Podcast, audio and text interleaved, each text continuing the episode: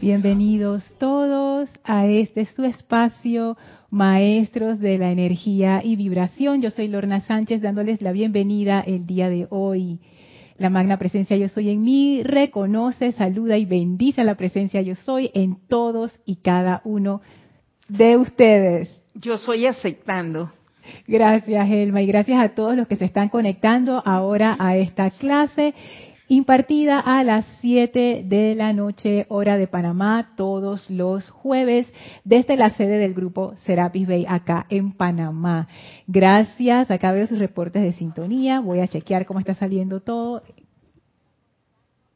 Súper. Ok, audio bien, video bien. Así es que listo, vamos a conectarnos con la energía de la maestra ascendida Lady Nada y el amado maestro ascendido Serapis Bey. Para esta clase, por favor, cierren sus ojos, tomen una inspiración profunda, exhalen soltando toda tensión, respiren profundamente, con mucho gusto, inhalando y exhalando esa magna corriente de vida en el aire sentimos como en, a través y alrededor de nosotros se expande una poderosa llama violeta en su aspecto de amor purificador más poderoso. Esa llama se expande desde nuestro corazón hacia afuera, impregnando nuestro vehículo físico, etérico, mental y emocional llenándonos con ese sentimiento de amor liberador, perdonador, llenos de misericordia. Y sentimos como toda esa energía discordante y pesada que hemos acumulado a lo largo del día se va disolviendo en esta gran llama de amor hasta que nos vamos sintiendo livianos, cada vez más livianos, cada vez más felices y toda esa energía se va transformando en luz, de manera que es tanta luz que esa llama violeta va cambiando ahora su coloración a una llama blanca. Y sentimos como esta llama blanca encarna la presencia del amado Maestro Ascendido Serapis Bey. Sentimos su llegada, la llegada del Maestro a esta llama que nos rodea. Sentimos la llegada del amado Maestro Ascendido Serapis Bey a nuestro corazón y nuestra conciencia y le damos la bienvenida, le damos las gracias por darnos esta oportunidad de comulgar con su conciencia el maestro ascendido Serapis Bey descarga aún más esa poderosa radiación y vibración de la llama de la ascensión, de manera que sentimos a la presencia de Dios dentro de nosotros pulsando y expandiéndose, elevando todavía más nuestra vibración. Y frente a nosotros el amado Maestro Ascendido Serapis Bey abre un portal invitándonos a atravesarlo para entrar al sexto templo. Le enviamos nuestra bendición y amor al amado Serapis y avanzamos en conciencia a través de ese portal. Y del otro lado nos espera la maestra ascendida Nada, sonriente con su túnica dorada. Y estamos ahora de pie con ella en ese camino que atraviesa el desierto, ese sendero dorado. Y ella empieza a caminar y nosotros la seguimos y nos tomamos de la mano con ella y avanzamos felices, abrimos nuestra conciencia y nuestro corazón para recibir las bendiciones que de ella se vierten, esas bendiciones de amor impersonal, bendiciones de puro amor divino, bendiciones de felicidad, bendiciones de paz y de poder sanador. Y en este estado de conciencia llenos de gratitud y felicidad con la maestra, vamos a quedarnos aquí en su conciencia, unidos en conciencia mientras dura la clase, recibiendo esta gran enseñanza. Tomen ahora una inspiración profunda, exhalen y abran sus ojos. Bienvenidos nuevamente a este su espacio, Maestros de la Energía y Vibración. Gracias, Elma, por tu presencia aquí hoy. Gracias por la presencia de todos ustedes. Muchísimas gracias por apoyar no solamente esta clase, sino todas las clases. Muchísimas gracias. Recuerden que estas clases son interactivas totalmente. Elmi agarra el micrófono y habla y ustedes también pueden hacer lo mismo por los micrófonos digitales que tenemos habilitados ahora para ustedes. Serapis Bay Radio es nuestro usuario por Skype. Nos pueden enviar mensajes, estoy aquí mismo eh, con el Skype abierto y también tengo el chat de YouTube abierto para que se puedan comunicar conmigo con preguntas o comentarios relacionados al tema de la clase. Y recuerden dejar su nombre y de dónde nos escriben para yo poder pasar el comentario. Antes de sumergirnos ya en el tema, eh, tengo el anuncio de que este sábado tenemos servicio de transmisión de la llama de Chambala. Este es un servicio de transmisión de la llama que yo amo. Tú también, Elmi. Sí. Es que la radiación de Chambala, o sea, uno pudiera decir, sí, sí, dime. Tú sabes que Orem nos enseñó cuando se inició Chambala, Ajá. Eh, aquí en Serapi, él fue que nos, excitó, nos, nos dijo que ese era el amor más grande que había, Chambala. Mira, tú no sabías. Sí, él fue que nos wow. para y en la construcción del templo él se ocupó de que fuera el primer ceremonial cuando ya estaban terminando el templo. Mira tú, wow. Es que es que Chambala, Elma sabe porque Elma tiene más tiempo de grupo que yo. Cuando yo llegué ya se había arrancado. Y es que uno puede decir, porque a veces uno, yo también lo, a veces lo pienso, serán ilusiones de uno, pero créanme, o sea, cuando llega esta fecha, cuando llega, eh, later, cuando llega la, esta época de la transmisión de la llama de Chambala, wow, la radiación que empieza a entrar aquí al grupo es maravillosa y uno de una vez empieza a sentir ese como ese amor bollante. Es una cosa muy especial y yo me imagino que la comunidad internacional que tiene más tiempo haciendo los ceremoniales y todo eso también puede dar fe de que la radiación, la energía, ese amor de Chambala es tangible y se siente.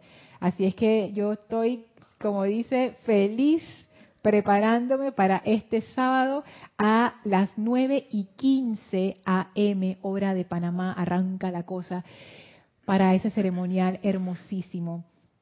Después del ceremonial del servicio de transmisión de la llama de Chambala, Nereida va a dar su clase a las 12 y media pm hora de Panamá. Ella lo da a las 4 pm, pero aprovechando de que vamos a estar aquí, entonces Nere decidió adelantar su clase, así que aquellos que sigan la clase de Nere de los sábados, la vida práctica del yo soy, ya saben que el sábado a las doce y media pm Nere entonces va a dar su clase, ya va a haber pasado como una hora después que el servicio de transmisión de la llama de Chambala ha terminado.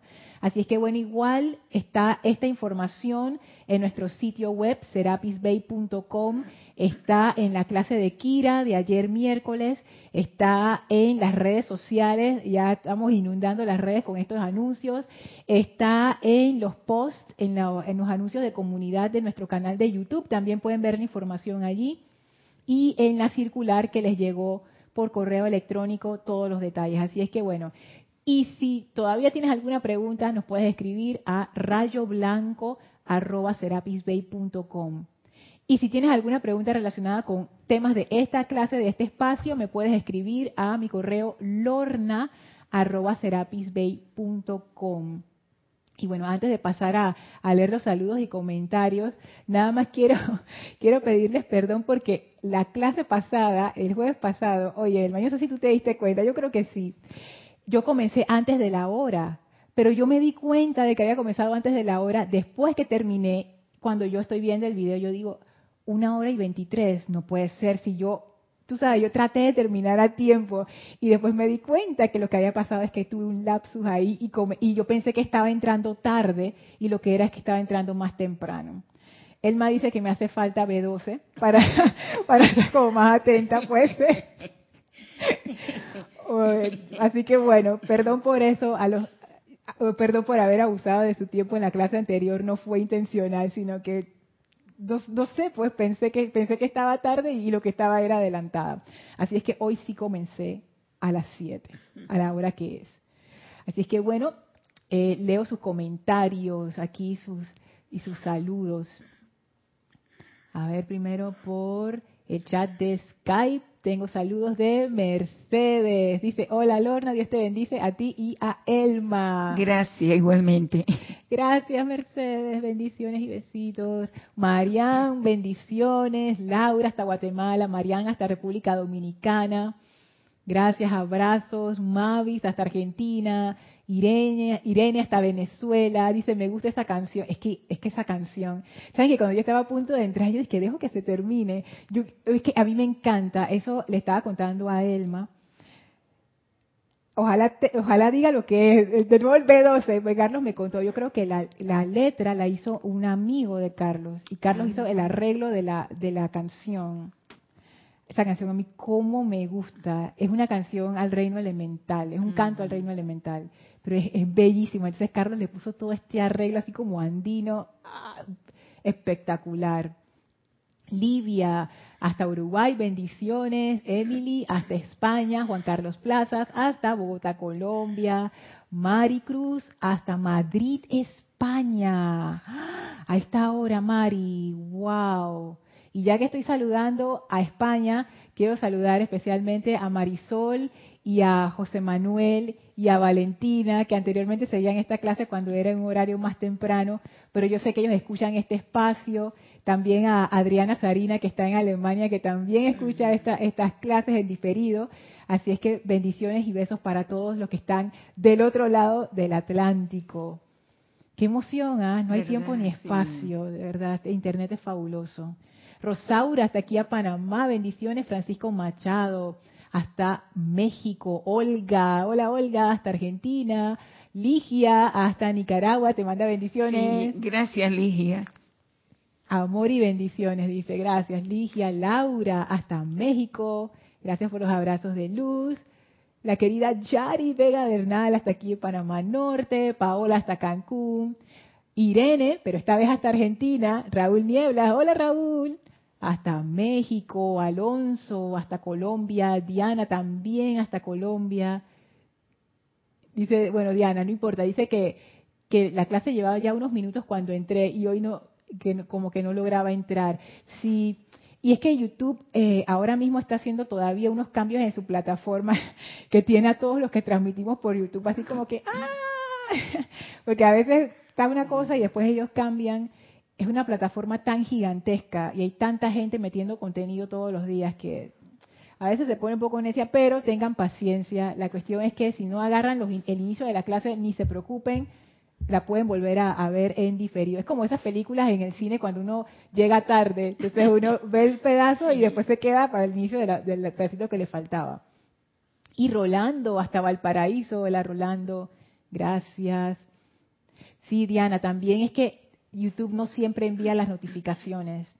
A veces las envía, pero no siempre. Entonces, ayer me, acuerdo que estaba, estaba hablando con Cristian, otro de los instructores, que a él le llegó la notificación de la clase de Kira y me dio risa porque él era el que estaba haciendo la cabina de la clase de Kira y a él la notificación le llegó cuando se terminó la clase. Cuando se terminó la clase, YouTube le avisó que había una clase. y yo le dije, ¿qué es esto?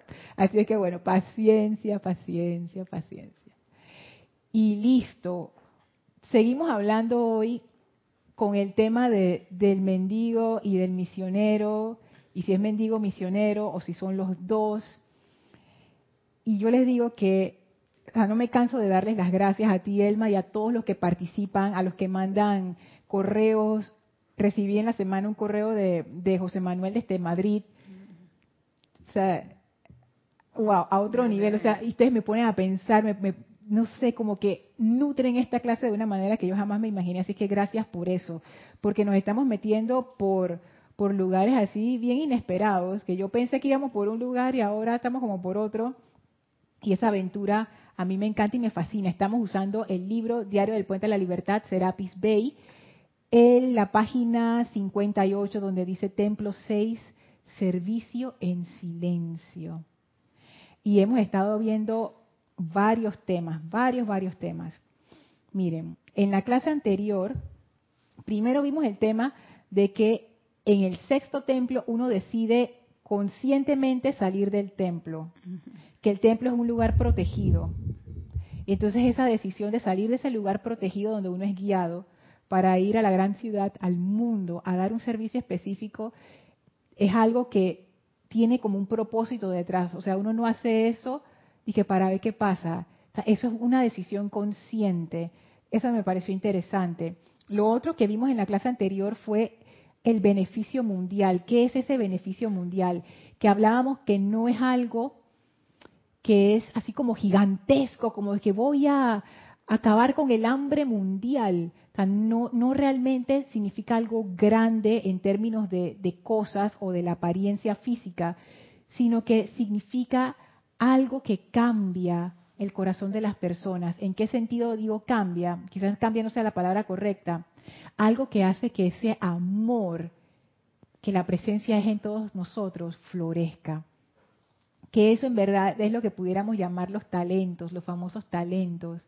Es realmente el amor que todos llevamos dentro, que surge y muchas veces es, esos talentos, ese amor, a veces queda como atascado ahí con, con, las necesidades de nuestras propias personalidades, con el peso del mundo, con las cosas que nos ocurren. Entonces, este beneficio mundial, estábamos explorando esa, esa posibilidad de que no fuera tanto las cosas que uno hace, sino el amor que impregna esas cosas, que despierta el amor en aquellos que reciben ese servicio. Entonces, es otra forma de ver ese servicio de beneficio mundial, que a mí me tiene pensando bastante porque desafía mucho nuestra, nuestra forma de, de percibir el mundo y de prestar un servicio. Hay veces que uno piensa, es que, ay, como yo no estoy haciendo nada extraordinario y grandioso a la vista de los demás, no estoy haciendo nada. Por ejemplo, en realidad, si donde tú estás estás irradiando amor, estás haciendo un servicio de beneficio mundial. A través de las pequeñas cosas, ni siquiera tiene que ser el gran despliegue. Y claro, eso choca con los conceptos que tenemos en nuestra sociedad moderna, especialmente la mentalidad consumista, la mentalidad materialista, que no es ni mala ni buena, sino que simplemente tiene un como un como un foco, un, le, da, le da más importancia a la parte que se ve, a la parte que, que tiene un valor monetario, a la parte que tiene que ver con la cantidad. Mm. Por ejemplo, Sí, exacto. Si, si es grande y si es bastante, quiere decir que es mejor que si es pequeño y es poco. El pequeño es mejor, Lorna, porque lo hace con tanta ternura y amor, mira. Sabes que yo de hecho sigo videos en, en, internet acerca de este movimiento que se llama el movimiento de las casas pequeñas, tiny house, que es que hay gente que se, ha dado cuenta en algún momento de su vida que ellos no necesitan vivir en una casa de dos pisos de 200 metros cuadrados, que ellos viviendo en una casa mucho más pequeña pueden disfrutar mejor. Entonces hay toda una serie de, connotaciones que lleva ese, ese bajar de tanto espacio a un espacio más reducido, pero son espacios cómodos y son espacios hermosos, o sea, no es que se meten en un hueco. Pero la cuestión es que las personas generalmente dicen que haber hecho ese cambio los ha ayudado porque ahora ellos solamente tienen cosas que ellos aman y que utilizan. Como el espacio es más pequeño, no tienen que invertir tanto tiempo limpiándolo ni manteniéndolo, que el gasto mensual es muchísimo menos y les da libertad de hacer muchas más cosas que antes no podían hacer porque estaban esclavizados a una hipoteca. Y, otras cuestiones, ¿no? Que tú aprendes allí y te das cuenta que tú no necesitas tantas cosas realmente para vivir y estar bien y a mí eso me parece interesante. Y eso va en contra del, del más es mejor. Y de hecho, nosotros como planeta, en algún momento, también necesitamos hacer esa, esa reducción, ese downsizing, porque consumiendo la cantidad de recursos que cada uno consume y pensando de que más es mejor, más es mejor, y mientras más yo consuma mejor, nos vamos a acabar el planeta. Si bien es cierto que el planeta produce, oh, y es abundante, todo tiene un equilibrio. Y cuando estamos nosotros fuera de equilibrio, sacamos de equilibrio a todo el resto. Entonces, esa parte es importante. Y esto del beneficio mundial, no pensarlo entonces en términos de cantidades, sino en términos de, calidad, la calidad de la energía que estamos irradiando. Lo otro que vimos fue el tema de la limosna, que lo puedo resumir en que la limosna es aquello que damos con amor. y, quitarle esa connotación que existe en el mundo de que la limosna es lo que tú das porque te sobra para salir del paso, para quitarte a la gente de encima. En este contexto, la limosna es algo que uno da con amor. También vimos el tema que hay un enlace entre el mendigo y el misionero, que eso lo, trajo Ligia y lo trajo Elma también, con el ejemplo de estas damas que ellas van a los hospitales a prestar un servicio a los niños o a los pacientes de cáncer, etcétera. Y ellas, ellas hacen eh, como actividades para recoger dinero para entonces invertirlo en estos proyectos sociales.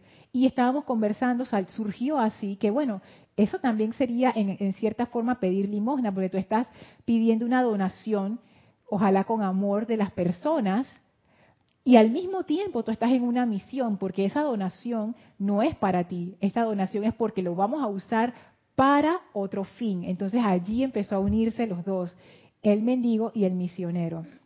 ¿Y por qué eso del mendigo y el misionero? Porque acá en la página 58 dice, son los misioneros bajo el arcángel Uriel y el amado Jesús, que en nuestro caso sería la maestra ascendida nada porque ya ella ahora es la chohan de, de este templo 6. Y dice que se guardan las bellas vestiduras, los terciopelos y la seda, se cambian las joyas de poder, ta, ta, ta, ta, por el platillo de limosna y la vestidura de mendigo. Entonces, porque está la figura del mendigo y está la figura de los misioneros, estamos explorando cuál es la relación para tratar de entender la esencia del sexto templo, qué es lo que vamos a aprender allí. Ya mencioné esto, que el servicio no es tanto la acción, sino la radiación, eso es importante y, lo, quizás lo salga de nuevo en la clase de hoy. También eh, salió la tentación a ser reconocido. Esa, esa tentación a que se te reconozca el servicio que tú estás prestando, en la clase anterior a mí me quedó muy claro, fue uno de sus comentarios, que eso es una tentación que va a estar a lo largo de todo el sexto templo hasta que uno llegue a un nivel alto de impersonalidad. Y que uno no debería asustarse porque esa sombra está allí, simplemente uno debe saber, está allí y debe tenerla vigilada, pero no amedrentarse por eso y tampoco hacerse un lío, ¿no? Como que, ay, ahora que, que no soy 100% impersonal, no, y que pues uno igual puede dar ese servicio. Y es que andando es que uno atraviesa el sendero, parado o no. De la misma manera, para llegar a esa impersonalidad, la, la cuestión es andando cada vez mejor. Así que, pero saber que esa tentación anda por ahí. Lo otro que vimos fue que el servicio consciente, tener una misión es dar un servicio consciente pienso yo que eso es lo que mejor define una misión. Si ustedes tienen alguna otra definición que quisieran compartir, por favor háganla. Por ahora vamos a usar esa. ¿Y qué, qué significa dar un servicio consciente? Que es algo que yo estoy muy consciente de qué es lo que yo estoy irradiando, además de lo que estoy haciendo, qué, con qué energía yo estoy impregnando eso que yo estoy haciendo. Y lo otro es la motivación. Yo estoy clara de cuál es mi motivación a hacer esto. Puede que inconscientemente uno no, tenga la motivación 100% altruista, porque todavía la personalidad está muy metida en nosotros, pero por lo menos conscientemente uno hace el intento de que sea lo más altruista posible y eso es suficiente. O sea, con dar lo mejor de nosotros en ese momento está bien. Y recuerden, el, eh, creo que era un comentario de Marianne en las clases anteriores que ella decía, ¿y qué pasa si yo quiero dar y no tengo para dar en ese momento? Camino del medio, equilibrio. Si yo veo una situación en la que yo quiero dar, pero en ese momento no puedo, porque sensatamente no, no, es, no es la mejor decisión, nada, tranquilo, simplemente di, en la próxima vez lo haré. En esta vez lo voy a dejar pasar. Y ya, no hacerse lío ni, culpabilidad con eso. Camino del medio, nada de estar sintiendo culpable ni nada de eso. Lo otro es que el mendigo aprecia cada limosna que recibe. Y eso fue una de las partes que a mí más me impactó de la clase, que porque el mendigo te da las gracias, para mí esas gracias no saben a nada, eso es muy poco, porque no tiene ningún tipo de valor monetario o valor de reconocimiento. Entonces es como apreciar cada cosa que uno recibe, sobre todo las, las acciones de las personas, a veces uno juzga apresuradamente y fallamos en ver el amor que hay detrás. Y a veces ni siquiera es el amor, a veces es el intento de amar, que es aún más pequeñito y más delicado. Y hay veces que uno con, con su apuro, con su limitación, con su forma de ver las cosas, como que aplasta eso, como que está creciendo ahí la florecita, penita y que pa, con su descuido, y no nos damos cuenta cuando nos lo hacen a nosotros, si nos sentimos y nos ofendemos y quedamos todos así con un puro sentimiento, pero lo hacemos con otras personas todo el tiempo y no nos damos cuenta. Entonces es como volverse sensible a eso y ver que en realidad todos queremos ser felices. eso es algo que hasta los animales lo tienen. todo el mundo quiere ser feliz, las plantas también, todos, todos los seres vivos queremos ser felices. Y parte de esa felicidad es ser amados y aceptados por los demás. Entonces, pensar un poco en eso y apreciar los pequeños detalles que la gente tiene con nosotros, que no realmente no son pequeños, porque lo que se hace con amor siempre es enorme, siempre es bello. Y el último punto es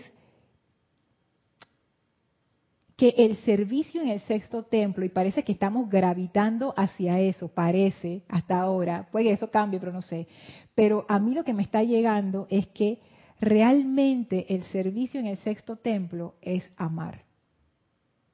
No es hacer, es amar. Por supuesto, este amor es un amor tangible, no es un amor abstracto. Ese amor viaja a través de las cosas que hacemos. Lo que quiero decir es que no es que ahora vamos a entrar y que no voy a hacer nada, voy a amar así, voy a, mandar la radiación. No, porque la radiación no, no viaja así como en la nada, viaja a través de nuestras palabras, pensamientos, sentimientos. La radiación viaja a través de esa vibración que estamos emitiendo, a través de las acciones que hacemos. Entonces, ahí es o sea, no solamente lo que hacemos, sino el amor con que lo hacemos. Ese es el servicio. Y ese es el servicio que transforma. ¿Tú quieres decir algo, sí, Es verdad, Lorna, porque el momento que tú vas a realizar algo, tú lo estás haciendo, pero no estás pensando en Lorna ni en nadie, sino que desea dar y hacer y brindar. Pero ese servicio no tiene nombre, sino que ese servicio es voluntario. Ah, yo quiero este, pasar algo por aquí, arreglar, como, ay, voy a poner esto bonito, arreglar esto, porque siente deseo de dar. y sí, así que eso es verdad lo que dices. Me gustó eso como lo dijiste, el servicio no tiene nombre. es que eso es que sea impersonal, no tiene nombre. Así lo hago para ti, si lo hago para Kira, si lo hago para un extraño, ¿qué importa? La cuestión es hacerlo con amor. O sea, no, a mí todavía me importa pero el ideal es que llegue un momento en que yo lo pueda hacer con el mismo amor para Elma, para Kira o para un extraño en la calle, incluso para una persona que no me cae bien. Porque dije, así es para Elma, sí, pero si es para esa otra persona, no. Entonces ahí yo, yo veo, ¿no? Como que yo me doy cuenta de mi propia limitación. Y esa es la aspiración. Que al final mi servicio no tiene nombre. Es más, ni siquiera es mí. Quito el mí. Ese servicio no tiene nombre es para beneficio mundial, que quiere decir que el foco no es mi personalidad, el foco es el beneficio. Y mundial quiere decir para todos, no quiere decir únicamente para mí. Y por supuesto, en ese para todos estoy yo incluida, porque en el amor es la unidad. Cuando uno está en separatividad, uno ve el mundo allá y uno acá. Entonces uno dice, o yo o el mundo. Ay, yo pues, claro. Pero cuando uno está en el amor, no hay allá y acá siempre es nosotros. Entonces, queda muy claro que el servicio es para todos, para que todos estemos bien. Voy a leer ahora sus comentarios. A ver por dónde quedó, por dónde quedó. Quedé. Ok, voy, voy, voy.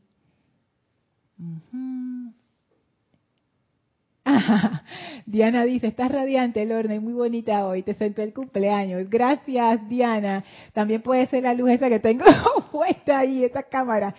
Oye, conseguimos unas webcam, unas cámaras web más buenas que, que yo bromeo, porque con estas cámaras uno se ve más hermoso ahí a la vida, que con la otra cámara no era así, pero con estas cámaras y con las luces especiales que tenemos ahora, mira, maravilloso. Así que gracias, Diana. O dice, ¿te sentó el cumpleaños o el sexto templo? Diana, el sexto templo me está cambiando la vida. Tú no tienes idea cuánto, así que también puede ser eso, que uno se está como como despellejando, quitándose ese pellejo viejo y, y, tú sabes viendo las cosas de una manera diferente, también puede ser. ¡Ey, Mario! Salud y bendiciones. Saludos, Mario. ¡Qué lindo! Casa de hobbits, dice Mario. Ay, a mí me encantaría una casa de hobbits. ¿Sabes cuáles eran los hobbits del, Señor de los Anillos? Ah, sí. Uy, Tú sabes, Mario, que hay gente que ha hecho casas de hobbits para, para ellos mismos, del movimiento este que yo digo de las casas pequeñas, porque hay, hay toda, eso es una línea maravillosa, si algún día lo pueden ver en internet, las, las casas que son amigables al planeta, que, que, están construidas de tal manera que es a favor de la, naturaleza y no en contra. Y hay gente que hace casas así, que son casas bajo tierra para aprovechar unas cuestiones de temperatura y tal y cual. Y hay gente que ha hecho como una casita de hobbit, hermosa. Así que Mario, busca en internet casita de hobbit, te vas a dar gusto. Dice Mili, desde aquí de Panamá. Hola Lorna, Elma, bendiciones. Gracias, igualmente. Olga dice movimiento minimalista. Gracias, Olga. Ese es otro movimiento que, también es parte del movimiento de las casas pequeñas, el minimalismo, que como, se pueden dar cuenta, no es un movimiento generalizado, son como movimientos tangenciales, porque cada vez hay más gente explorando y dándose cuenta que más no es necesariamente mejor. Dice Diana, qué bueno escuchar eso, porque cuidar el agua, reciclar razonablemente, conscientemente, no derrochar, etcétera, son formas de servicio mundial, siento yo. Yo también lo siento. ¡Ey, Carlos Llorente! Saludos y bendiciones, Lorna, y a todos. No tengo dudas de que en la dimensión del amor y la armonía, el avance individual afecta positivamente al grupo. Y de la misma forma, el avance del grupo es también el avance individual. Carlos siempre con sus cosas así, todas y que zen y pero es cierto, qué hermoso, es, que ese es el amor. Carlos, te invocamos con la música del inicio. Debe ah, ser que, vino traído. Pero sí, y eso que, tú dices es, muy hermoso, porque ahí se empieza a, desvanecer esa idea de el grupo y yo, y se forma algo nuevo, que es mayor al grupo o mayor que yo. Yo pienso que eso es una nueva conciencia, que, vamos hacia allá. Estamos como limando y, afinando para, entrar a eso. O dice Diana, eh, con, relación al comentario de arriba, siento yo, o por lo menos en bien de la colectividad, claro que sí. Todo lo que sea a favor del medio ambiente favorece a la mayoría. Y no solamente a la mayoría humana, a toda vida, a toda vida. Dice Diana, Daira, perdón, nos manda bendiciones desde Panamá, la chorrera, hola Daira.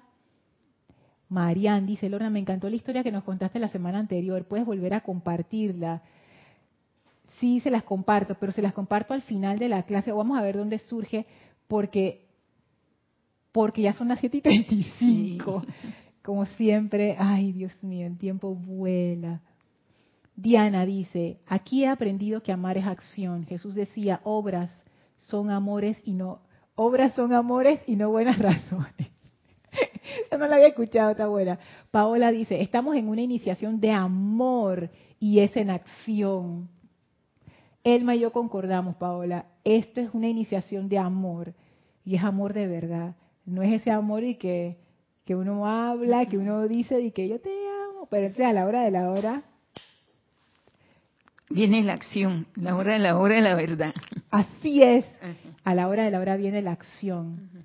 Amar es un verbo, acción. Entonces este amor es, amor real.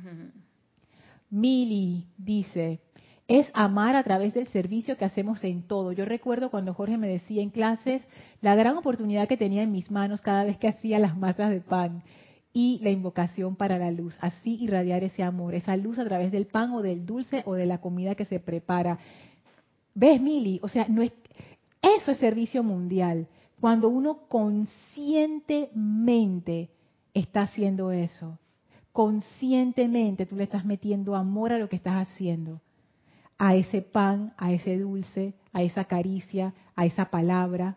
Yo lo llegué a probar bien rico Abajo, Elma dice, estaba lleno de amor. María Cristina dice, saludos desde Tucumán, Argentina. Gracias, María Cristina. Lourdes desde Perú, fuerte abrazo. Marian dice, papá, acá abajo. Sí, cuando estamos, cuando estamos en unidad, hasta en nuestro idioma se ve, no invisibilidad de nada, ya que todos es todos. Así es. Cuando es todos, estamos hablando de todos. Y sabes que, Marian, yo he llegado incluso a ampliar ese todos, porque cuando antes yo decía todos, yo nada más pensaba en los humanos. Ahora no, ahora es todos es todos los humanos, todo el reino de la naturaleza, todo el planeta. Incluso a veces yo digo todos y todo, para incluir también al mundo de lo inanimado, a los objetos, que a veces los tratamos con tanto desprecio y con tan poca, como con tan poco amor. Hasta eso. Y eso eh, es, es, algo que yo, que yo aprendí aquí con esta enseñanza. El Mahacho Han habla mucho de eso, porque al ser él como el contralor de nuestro planeta, él toda la energía de nuestro planeta pasa a través de él. Esa energía que se va a transformar en una mesa, en un par de zapatillas, en los libros. Entonces imagínate, allí hubo amor, allí hubo amor. ¿Y por qué no amar nuestras cosas? A veces tenemos tanto que las cosas se vuelven, como tú dices, invisibles, como que ya uno no se da ni cuenta. Y eso es lo, lo, menos, porque hay veces que la gente se empieza a volver invisible para nosotros también. Y nada más vemos nuestro grupo familiar, nuestro país, nuestros intereses y todo lo que está a nuestro alrededor se invisibiliza. Y esa es una tendencia de la personalidad, o sea, no se sientan mal por eso, es simplemente darse cuenta y entonces empezar a abrir. Lo que decía Carlos, eso rompe mucho con lo que es lo personal, darme cuenta que el bien para mí es el bien del grupo y que el bien del grupo es el bien para mí y que el hecho de que todos estén bien es bueno, porque en la medida que todos estemos bien, todo va a estar mejor para cada uno de nosotros. Esa es otra forma de, de pensar. Entonces vamos ahora a ver la definición de ministrar, porque estábamos hablando de qué es un misionero. Y en la clase anterior dimos la definición de qué, era un mendigo según el diccionario. Y ahora vamos a, adentrarnos en qué, qué es un misionero. Dice, un misionero es aquella persona cuyo objetivo principal es el anuncio del Evangelio mediante obras y palabras entre aquellos que no creen. Esta definición de misionero está muy relacionada con los misioneros, especialmente de la, de la, de la Iglesia católica no católica, los cristianos en general.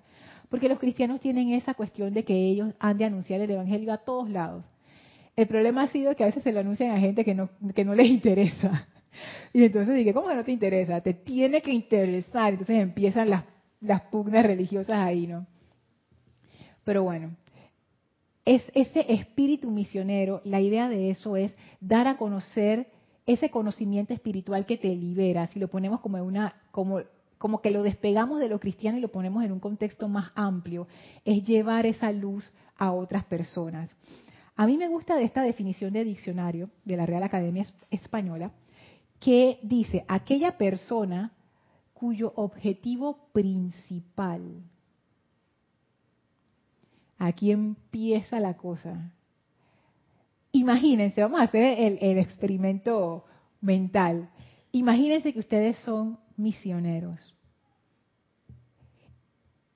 El objetivo principal de nuestra vida en ese momento ya no es si comí o si no comí, si el otro hizo la tarea, si la cuestión acá. El objetivo principal es la misión que estamos llevando a cabo, que ha de ser de beneficio mundial, o sea, que no está enfocada en lo personal. Entonces ya ven cómo la personalidad que ahora mismo es el foco central de nuestra vida, que se lleva toda nuestra atención, casi toda. Es como un gran, es como si tuviéramos dentro de nosotros un gran magneto, pero es, un magneto así como que un imán súper poderoso y toda nuestra energía se va a eso. esa es la personalidad ahora mismo en nosotros.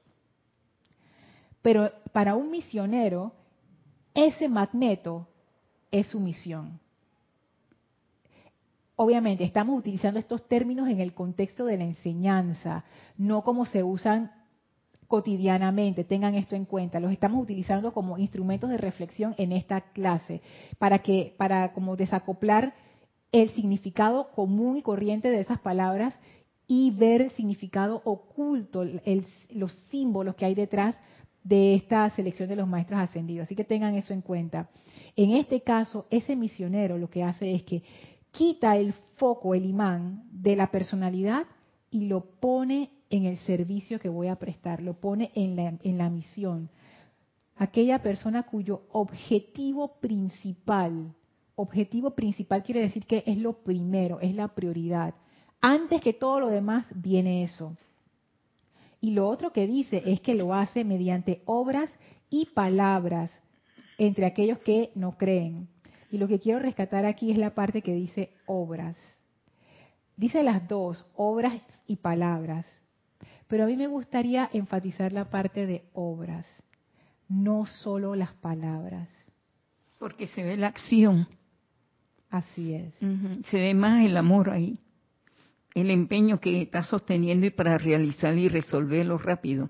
Así es. Por el beneficio de los que están ahí alrededor. Sí, es que yo, yo veo que, que va por allí. Es como... Estas son estas paradojas del sexto templo. El sexto templo nos está diciendo, lo que tú haces no es tan importante como el amor con que lo haces. El amor es lo importante, porque el amor es lo que presta el servicio específico de beneficio mundial. O sea, ese, que, que este beneficio se da a través de la radiación, y esa radiación es el amor. O sea, que lo que hace que sea de beneficio mundial es el amor que impregna eso que yo estoy haciendo. O sea, el amor es lo importante. Sin embargo, ya te, ya te dijo, no son las cosas, sino el amor que es lo importante. Sin embargo, este es un rayo de obras, no palabras. Están viendo, están viendo esa cuestión. Porque antes de eso, en este párrafo, en la página 58, decía que el Chela hace un voto de silencio. O sea que el énfasis no son las palabras, el énfasis son las obras. Entonces, al mismo tiempo que te dice, no son las obras lo que es, importante, sino el amor, la radiación que llevan, también te dice, las obras son importantes. Son importantes. ¿Cómo, reconciliamos eso? ¿Qué nos quiere decir con, con, con esta cuestión? Es como que te había dicho la acción porque la obra es la acción. Si yo no tengo una acción, yo no tengo amor. Si ustedes también tienen otra otro punto de vista o quieren, eh, ¿cómo se llama? Estar de acuerdo o decir sí es lo que dijo Elma, lo, por favor pásenmelo por el chat. Y no me acuerdo quién fue el que lo dijo, creo que lo leí.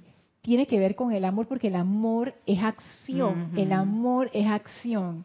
Es imposible que yo sea una persona amorosa y no se note en el plano físico. Oye, pero Elma, en serio, mira, si yo te digo, que Elma, yo soy una persona súper amorosa, créeme. Yo soy una persona súper amorosa y tú dices pero no se nota. Y yo te digo, no, Elma, lo que pasa es que yo soy súper amorosa y solamente se nota en los planos internos. Solamente en pensamiento será. En pensamiento y sentimiento, Porque, tú sabes, las cosas mundanas nada que ver. Entonces, esa es una contradicción. O sea, las personas que aman son gente de acción. Son la gente que está allí pendientes de la oportunidad para dar, para ayudar, para abrazar, para impulsar, para entusiasmar, para dar ánimo, para ayudar. Es, eso, ¿no? Que siempre están ahí listos para servir. Esas son la gente que ama. O sea, que el amor es acción. Pero al mismo tiempo te dicen, lo importante no son las obras, lo importante es el amor. Sin embargo, si tú amas, va a haber obras. A mí me, me, maravillan estas cosas del sexto templo de verdad, porque uno se puede ir solamente por la parte de las obras sin entender que el meollo del asunto es el amor. Es muy impresionante cuando se llegó a ver ese punto. Sí, a mí también me, me, wow, me, impresionó. A ver, voy a leer los comentarios aquí. Me quedé con Lourdes hasta Perú, no, con Marían. Mili te da las gracias por haber dicho que su pan estaba sí, riquísimo. gracias a la presencia, dice. Paola dice, yo digo, todos los electrones que constituyen el cuerpo de Dios incluye todo. Exacto. Porque esa es otra forma hermosa de verlo, que los objetos inanimados son esos electrones, esa sustancia que es el cuerpo de Dios. Entonces yo trato el cuerpo de Dios como ¡pa! una patada, un manotazo. Pero ahí se ve el amor, porque lo hiciste con esa acción. Exacto, si mis acciones tuvieran amor, no serían así, ¿verdad? Ahora que lo pienso. Mira tú, mira tú. ¿Sabes qué me recuerda de eso? Me, me, recuerda una vez que, creo que fue Ramiro el que lo trajo a nuestra atención, que una de las cualidades de la maestra ascendida Kuan era el donaire. Ah, y el donaire es esa manera, como esa, esa manera de ser que, que tiene como esa elegancia, como esa belleza. Y eso me recuerda el amor. Si, si, si yo estoy en ese estado de amor, mis movimientos, mis gestos, las cosas que hago, todo va a tener ese donaire, esa belleza. Es que no puede ser de otra manera. No puede ser que yo sea una persona amorosa y lo que se sienta alrededor mío es desconfort. O que todo se daña, todo se rompe, los animales se van, las plantas se mueren. Bueno, a mí se me han muerto plantas, pero más bien es por descuido y porque no las sabía manejar. Pero lo estoy diciendo como en un caso extremo, o sea, como que uno se va dando cuenta si el mundo de uno realmente representa ese amor, cómo, cómo la energía que retorna a través de las personas, cómo es esa energía. Si todos los días uno se encuentra con gente grosera que te habla mal, que te hace malos gestos, entonces uno se pregunta, bueno, ¿y yo, qué estoy enviando hacia adelante? Porque si fuera amor, probablemente esta energía no regresaría, o por lo menos no tanto. Entonces, pues, digo, todavía nosotros no hemos llegado a ese punto de amor así, ah, pero por lo menos uno puede ver esas mejoras en la vida de uno. Entonces, lo que nos rodea es nuestro espejo. Y si lo que se está reflejando no tiene mucho amor o yo no lo percibo, es poner atención en esas cosas. Dice Daira, las doctrinas mundiales ponen el perdón como algo muy importante para llegar al Padre. Para poder perdonar todo es importante amar como la presencia nos ama, de lo contrario no podría ser posible. Así es, el amor es algo clave. Y ahora que leo ese comentario de Daira, me viene este, estos dos comentarios de Yari Vega que habían quedado pendientes de la clase anterior. Voy a terminar de, leer estos comentarios y paso a estos dos otros comentarios que quería tocar algunos temas allí. Dice Marian, yo aprendí eso mismo con el Han en clases con Erika, eso cambió mi vida para siempre. Ya si veo a alguien golpeando un objeto, le digo trátalo con amor. Y, miren, y eso parece una tontería, yo sé, para mucha gente esto va a parecer hasta algo ridículo y puede ser que nos vean con cara de lobos de que, ay, no sé qué, pero eso, los objetos son agradecidos. Cuando uno trata un objeto con amor, ese objeto... ¿Cómo te dura? ¿Cómo te dura? Y te responde bien.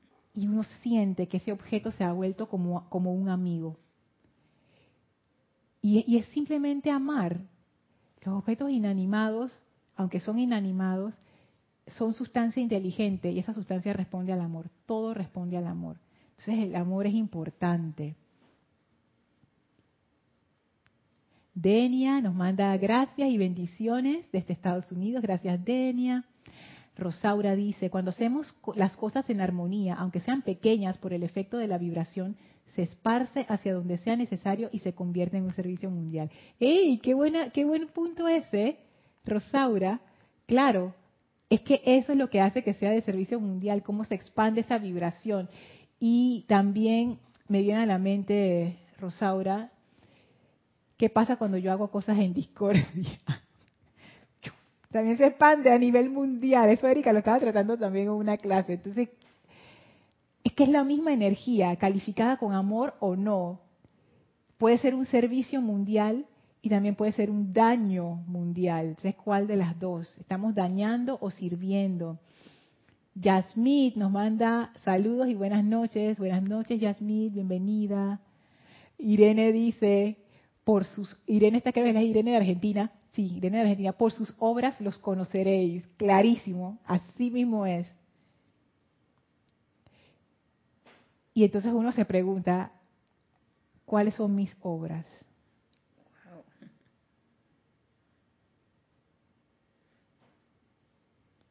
Yasmith dice, todo servicio ha de hacerse con amor.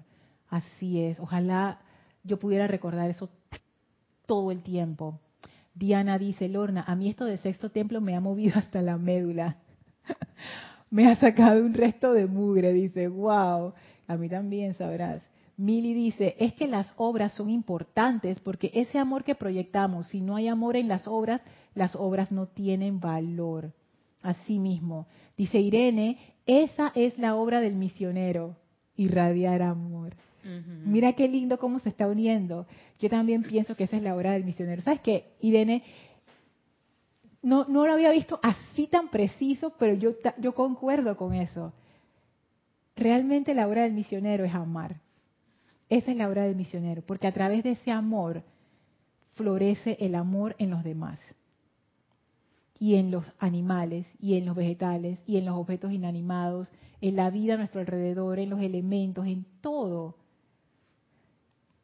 hasta en los seres ascendidos.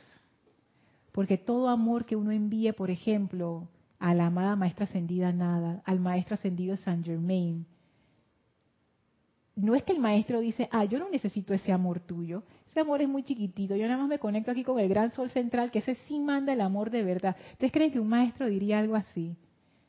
Al contrario, ustedes ven los discursos de ellos y todos que comienzan diciendo bendiciones, gracias, los amamos.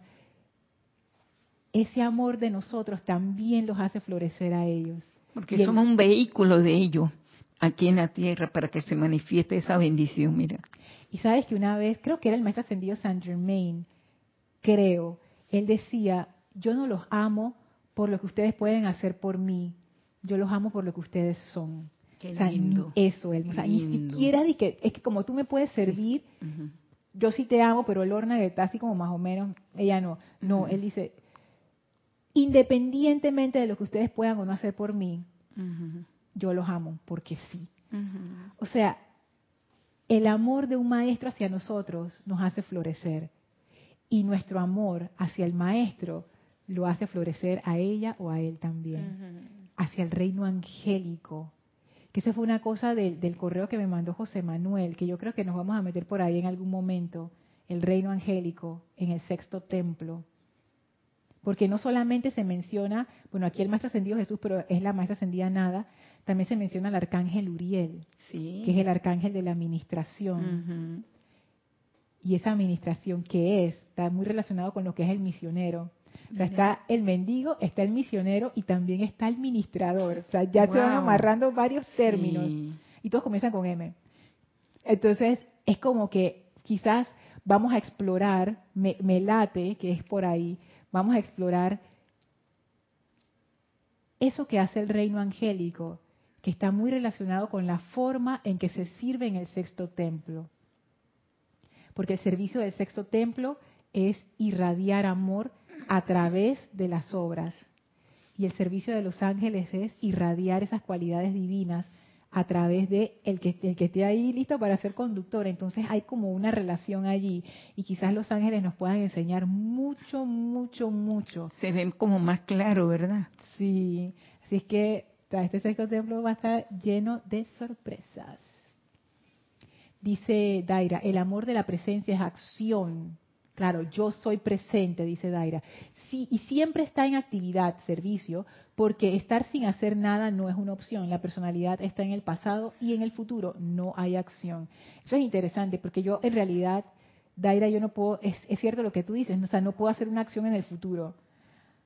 Elma dice, ayúdame con esto, dice, yo te ayudé en el futuro, Elma. Eso no tiene sentido. No, no me estás ayudando. O en el pasado. Dice, ayúdame con esto. ¿Tú te acuerdas, Elma, cuando yo te ayudé aquella vez? y Elma dice, pero no me estás ayudando ahora. ahora es que necesito la ayuda. Necesito. Exacto, entonces eso me encanta, Daira. El servicio solamente se puede dar en tiempo presente. ¡Ay, qué emoción! Sabes que cada vez que yo hablo del tiempo presente y de estar en el ahora, siento la presencia de Carlos Llorente aquí. Porque Carlos siempre trae eso, de estar en el presente, de estar tonteando en el pasado, en el futuro, eso no ayuda a nadie. Pero claro, eso que parece de que, ay, eso de que vivir en el presente, oye, eso es bien poderoso. Eso, eso nada más ocurre cuando uno puede estar en esa impersonalidad. Cuando uno está centrado en su importancia personal, uno está o en el pasado o en el futuro, nunca en el presente. Apenas uno quita eso de en medio, de una vez uno regresa al presente. Es, es, es bien interesante. Entonces, esto del servicio que yo voy a prestar, no puedo darlo ni en el pasado ni en el futuro. Oye, esto sí me ha gustado, solamente puedo hacerlo aquí y ahora. nada más con eso, ya eso es un tema de reflexión. Y ya nada más faltan tres minutos para que se acabe la clase. ¿Qué es esto? Dios mío. Y todavía no he leído los comentarios de Yari que quedaron pendientes. Mm, mm. Ok, Sander. Hola Sander, desde Vancouver, Washington. Bendiciones y amor. Saludos. Laura Rincón dice, el Mahashohan nos dice que si tan solo conscientemente inhalamos su aliento y lo exhalamos a nuestro alrededor, por doquiera que vayamos, hemos de saber que estamos cumpliendo nuestro plan divino. Hay algo más sencillo que respirar. Es una función biológica incluso, o sea, tú ni siquiera tienes que pensar en eso para hacerlo. Incluso eso, el Mahashohan dice, úsenlo como un vehículo de amor consciente. Hasta eso, o sea, tú puedes usar lo que sea, lo que sea. Estoy leyendo un libro, amor consciente. Estoy tomando agua, amor consciente para mi cuerpo, lo que estábamos hablando, Elma esa agua, bendición para los elementales que conforman mi cuerpo, físico. Estoy meditando, bendiciones para la presencia. Estoy viendo una flor, bendiciones para ese elemental. Y ahora no es que uno va a decir bendiciones para el elemental, bendiciones, no, es una actitud, que el amor se te salga así como que, como a borbotones, así como que ese amor es tan natural en nosotros. Lo que pasa es que no nos damos cuenta, pero el amor es natural. Lorna, es un sentimiento sí se manifiesta a través del sentimiento, Porque de que lo ve, siente que es parte de ti. Exacto. El amor es una fuerza poderosa, es una conciencia, es como, no sé, ni, yo no sé, ni, yo creo que eso ni se puede definir.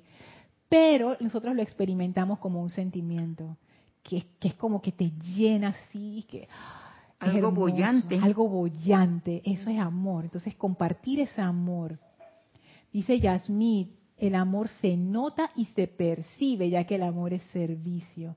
Así es. Ahora, ¿sabes qué? Con eso que tú dices, Yasmín, yo estoy pensando que entonces todo lo que se hace con amor es ese servicio de beneficio mundial. Sí, es cierto. Así mismo. ¿Tú crees, hermano? Sí, cómo no, es verdad. Porque estás dando parte de tu vida. Esa es tu vida, lo que tú le estás ofreciendo a la presencia, ese servicio. Wow, sabes que eso es bien poderoso porque pensando ahora que está abierto el templo de Chambala, el retiro de Chambala, la llama de ese retiro es una gran llama triple planetaria, o sea, es el equivalente a nuestra llama triple para el planeta. Y de esa llama triple, nos dicen los maestros, hay una conexión directa con cada una de nuestras llamas triples. O sea, nosotros estamos conectados con la llama triple de Shambhala. Y es como que si yo te amo, es realmente una adoración a esa presencia, lo que tú decías. Porque yo que estoy haciendo al amar, estoy como, como dándole la oportunidad a esa presencia en ti para que ame también. Es como un juego, como que yo te tiro la pelota y tú me la tiras de vuelta, y ese es el juego. Yo te amo, tú amas de vuelta, yo te amo más, tú amas más, yo te amo más, tú me amas más, y se va formando este, esta cuestión que los maestros siempre dicen que es, ellos lo, llaman así, siempre en expansión. Ustedes lo van a ver al final de los decretos. Esa expansión tiene que ver con ese amor, o sea, cada vez hay más. Por eso que especialmente a nivel grupal, el amor agarra una fuerza que es impresionante. Porque entre dos personas, imagínense, eso va creciendo. Ahora si son tres, se forma como un triángulo de fuerza de amor. Si son cuatro, si son cinco, si son mil, si son un millón. O sea, el amor realmente es una fuerza muy poderosa. Y el amado Jesús decía, cuando hay dos o más en mi nombre, y yo siempre he pensado, que, pero ¿qué habrá querido decir? Y yo creo que es eso, porque el amor se manifiesta cuando hay alguien a quien amar.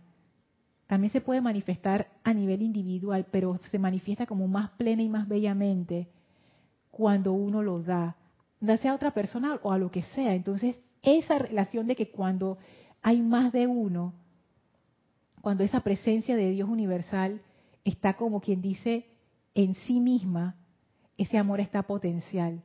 Pero cuando esa presencia universal como que se expande y se manifiesta en las millones de, los millones de formas que existen actualmente, entonces el amor se vuelve como dinámico y entra en acción. Dice Laura, hasta respirar es acción. Así es. Paola dice, creo que puede Creo que puedes estar caminando en una pradera y estar emitiendo una radiación de amor y está afectando al mundo. Eso es acción. Mira tu caminar. ¿Cuántas veces uno camina apurado, corriendo, inconsciente por ahí? Dice Diana que obras son amores y no buenas razones. Quizás es que la obra no es tal, sino está el amor en su esencia. Daira dice, un misionero siempre está en acción sirviendo porque empieza a amar como la presencia ama. Qué belleza, Daira. eso me encanta y está relacionado con esto del misionero. Si mi objetivo principal, como decía en la definición del diccionario, es la misión que yo estoy llevando a cabo, y esa misión es servir, y ese servicio es amor, entonces yo siempre estoy amando. En todo momento, Lorna, en todo momento. En todo momento, y como decían, eh, leía anteriormente en uno de sus comentarios, el amor es acción. Y el misionero siempre está en acción, o sea, siempre está amando. Siempre está amando él más. yo me pongo a pensar en esto, o sea, siempre está amando. Y los días que yo me levanto de mal humor. Ay, madre. Y los días que yo estoy como decaída, como que, ay, no quiero hacer nada. Y los días que yo digo, esta persona me cae mal. Y las situaciones donde yo digo, esta situación no puede ser, es demasiado fea. Y, ¿qué, ¿qué, hago? ¿qué hago? O sea, si yo soy esa misionera, yo siempre estoy amando. O sea, yo no, yo no estoy, o sea, no hay vacaciones para esta misionera. Amor es como, como un interruptor, on, encendido, tac, ya, todo el día. no, no hay off, o sea, no se apaga. Este, este local nunca cierra sus puertas, siempre estamos vendiendo, o sea, así. Siempre estoy amando, siempre estoy amando, pase lo que pase, digan lo que digan, ocurra lo que ocurra, me sienta como me sienta. Eso es un punto. El amor no tiene que ver con cómo uno se sienta. Uno puede amar, punto. Ay, es que yo estoy triste y por eso no puedo amar. Entonces no hemos entendido lo que el amor es. Porque el amor, aunque se expresa a través del sentimiento, no es un sentimiento. El amor es mucho más poderoso que eso. Y el amor no depende de nuestro estado emocional, para nada, para nada. Tú puedes amar siempre, siempre. Entonces, tú sabes, ¿no? ahora yo, ahora, mi personalidad entra como en conflicto. Dije, pero, pero cuando tú dices siempre, ¿quieres decir realmente siempre? Sí, siempre, siempre. Ya. Ok, dice dice Ligia, creo que las obras de las que nos habla el maestro es el resultado que se puede ver en una persona, condición o cosa a la que yo le serví con amor verdadero, impersonal y jubiloso. No solamente es hablar bonito. Así es. ¿Qué es lo que hablamos en la clase anterior? Yo pienso que el maestro lo que ve para saber si uno está comprendiendo el sexto templo es cuál es el efecto en aquellos que fueron servidos por ti. La obra, ¿no? la obra. Que la obra no es la cantidad de cosas que se hicieron, mm, mm. sino el efecto que eso tuvo en los seres que fueron eh, afectados por esa, esa obra, por ese amor. ¿Están más felices? ¿Aman más o no? el sabor que quedó detrás, ¿qué sabor quedó? Eso es lo importante. Dice Laura, es cierto hasta lo de los objetos. Mi esposo se enoja cuando el auto no arranca y me pide que lo encienda. Yo lo hago con amor y enciende de inmediato. y se ríe. y da risa, da risa, porque ya tu esposo sabe. A mí no me hace caso, pero a Laura sí le va a hacer caso. Laura, ven acá, enciende el auto. Estas cosas, por eso les digo, estas cosas al inicio la gente se ríe de uno y se dice, ajá, no sé qué. Y al final quedan como Laura al final la gente queda diciéndote, dice, hey, ven acá y enciende esa computadora, o ven, haz, algo ahí que la cosa no quiere arrancar y a ti sí te hace caso. Entonces tú vas de que lo sobas ahí un poquito y ya la cosa funciona. Pasa tantas veces que ya la gente se empieza a dar que no es una, se, empieza a dar cuenta que no es una coincidencia. O sea, que empiezan a dar cuenta como que, ¿qué será, no? O sea, ¿por qué a ti sí te enciende el auto y a mí no? ¿Será porque le mete tanto sentimiento de amor? Y la energía le responde. Sí, eso es lo que dice Laura, que como ella ama, el, como ella lo hace con amor, el auto le responde. Le responde. Marian dice, tristemente la política que es servicio está en el pasado. Ahí, Marian, o sea, te refieres a la, a la política en sí como la política que hay en el mundo, porque la política debería ser un tremendo medio de servicio. O sea, los que entran en política deberían ser como los ejemplos de, nuestra sociedad. O sea, deberían ser los, son los primeros servidores. O sea, deberían ser los servidores más, más altos. O sea, es como el, o sea, como el, el mayor privilegio es poder servir a los demás.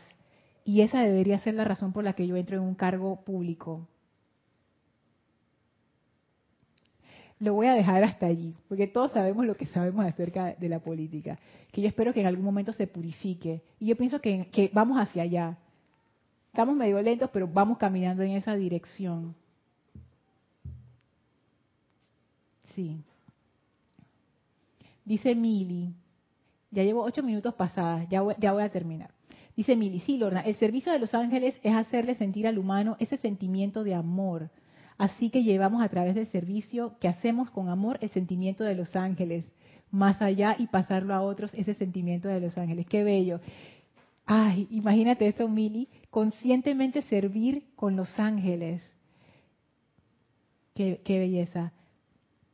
Dice Paola nos da las gracias, gracias Paola. Mirta dice, ay, hola Mirta, dice Lorna, amar a quienes no te quieren o no te aceptan, bendiciéndoles con mucho más amor que puedes darle a otros.